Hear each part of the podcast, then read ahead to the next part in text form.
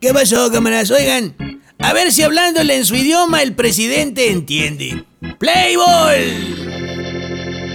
Se juega la parte baja del tercer episodio entre los resentidos de la cuarta transformación y el equipo de la realidad mexicana. El equipo de los necios de la cuarta transformación va en desventaja con marcador de todas las carreras contra cero. Y ahora, aunque el equipo transformante ha atacado y amenazado constantemente, nomás ha dejado gente en los senderos.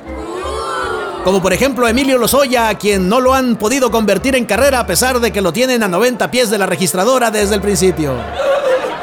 Y aunque con golpes a la corrupción han conectado sencillos y hasta un par de dobletes, ni Santiago Nieto ni Gers Manero han podido traerse esa carrerita a tierra prometida. Que son La neta es que el manager jugador de la cuarta T, Andrés Manuel El Pifia Sobrador, no los deja ni pichar, ni cachar, ni batear a gusto.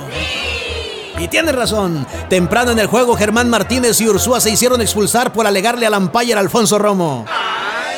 Vámonos al juego. Aquí viene el bateador a enfrentar al pitcher Hugo el Jiribillas López Gatel. Quien, si es cierto, no tiene mucha velocidad en sus lanzamientos, sí tira mucha moña o, como decimos en el béisbol, lanza puras mentiras.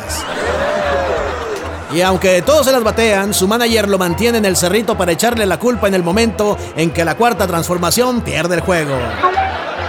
En preparación López Gatel. Viene con su curva de contagios a la baja. ¡Palo! La mentira se va, se va. No solo se lleva la pizarra y las dos bardas, se llevó hasta el estacionamiento y fue a parar hasta el zócalo. Otra vez le dieron en la pura nariz.